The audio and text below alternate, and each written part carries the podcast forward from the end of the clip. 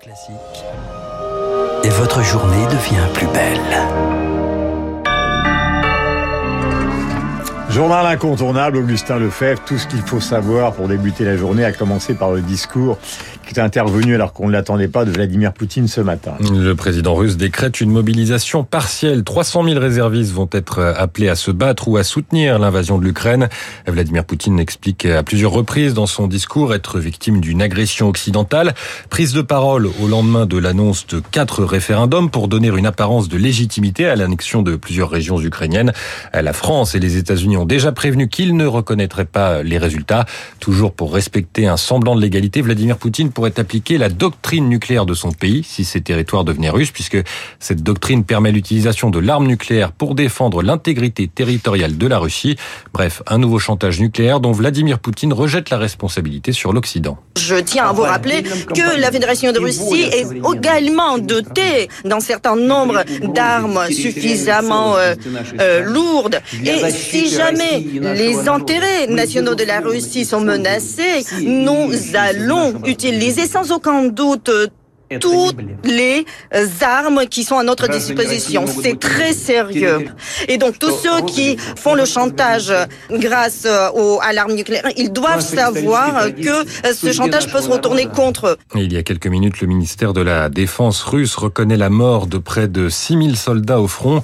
L'Ukraine parlait, elle, cet été de plus de 36 000 militaires russes tués. Londres et Washington évoquaient une estimation entre les deux, environ 15 000 morts dans les rangs russes. Et c'est maintenant aux Occidentaux de répliquer à l'Assemblée générale de l'ONU.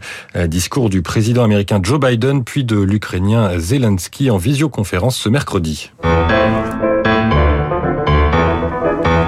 Votre choix culturel dans le journal incontournable, Augustin, vous nous faites le portrait d'un jeune chanteur qui casse tous les codes du classique. Oui, Jakub Józef Orlinski.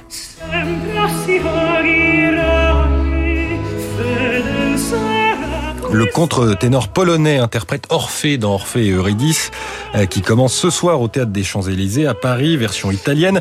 Orlinski, il a 32 ans et un parcours qui est assez peu classique. Écoutez bien, il est aussi danseur de breakdance, mannequin. Il a fait la couverture de Vogue. Un peu comme Macarion. Star des réseaux sociaux. Alors, je ne sais pas si Monsieur Macarion a 150 000 euh, abonnés sur Instagram. Bien sûr que oui. Voilà. Mais en tout cas, Jakub Józef Orlinski partage les, coulisses de ses concerts sur les réseaux sociaux. Ça marche, hein, ses prestations euh, cumulent les vues sur YouTube. Presque 10 millions pour un air qu'il chante en short et basket. Bon, alors il savait pas que c'était filmé, mais il a recommencé ensuite et ça illustre sa volonté de toucher un nouveau public. Simplicité, mélange des genres et évidemment une voix magnifique.